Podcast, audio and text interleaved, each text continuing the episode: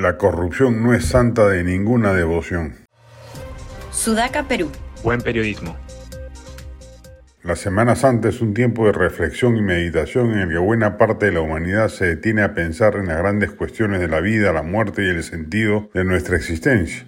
En este contexto es importante analizar la situación política actual del Perú y buscar las claves que nos permitan comprender su complejidad. La política peruana ha estado marcada en los últimos años por la corrupción, la polarización y la falta de liderazgo. La crisis que se vive en el país ha generado un clima de incertidumbre y desconfianza en las instituciones, lo que ha llevado a una profunda crisis de representatividad y legitimidad.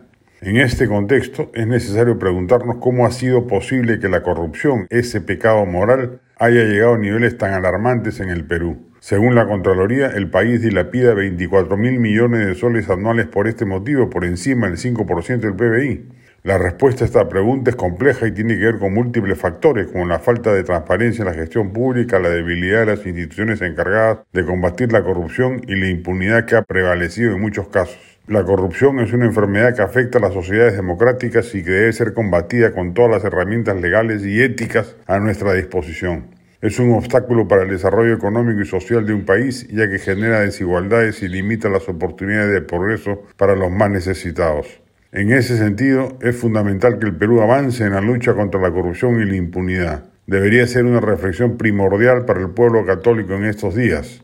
Esto implica fortalecer las instituciones encargadas de combatir estos flagelos, garantizar la independencia judicial y la transparencia en la gestión pública y promover una cultura ética y de integridad en todos los ámbitos de la sociedad. En definitiva, la reflexión de Semana Santa que debemos hacer en el Perú es sobre el valor de la honestidad y la integridad en la vida pública. Hay claramente una contradicción esencial entre ser un país tan católico confeso y a la vez tan corrupto.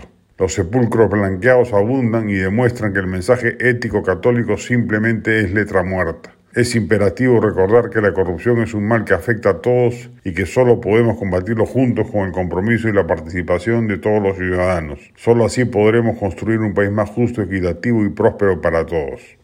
Corrección. Me hacen notar con razón que he pecado de exageración al cuestionar la miopía moral del arzobispo Carlos Castillo respecto de la gestión de Pedro Castillo y me traen a colación que fui uno de los primeros en pedir la renuncia del ex mandatario. Mea culpa. Rectifico la dureza de mi columna de ayer.